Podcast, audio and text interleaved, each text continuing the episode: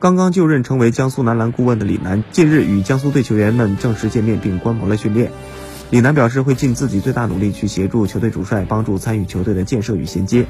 五月二十八日，江苏肯迪亚俱乐部官方宣布聘请前中国男篮主帅李楠出任俱乐部顾问。早在李楠加盟之前，他就把儿子李路彤送到了江苏，并代表江苏青年队出战。离开国家队之后，李楠也时常出现在江苏青年队的球场上，帮助主教练开展工作，指导年轻球员的技术。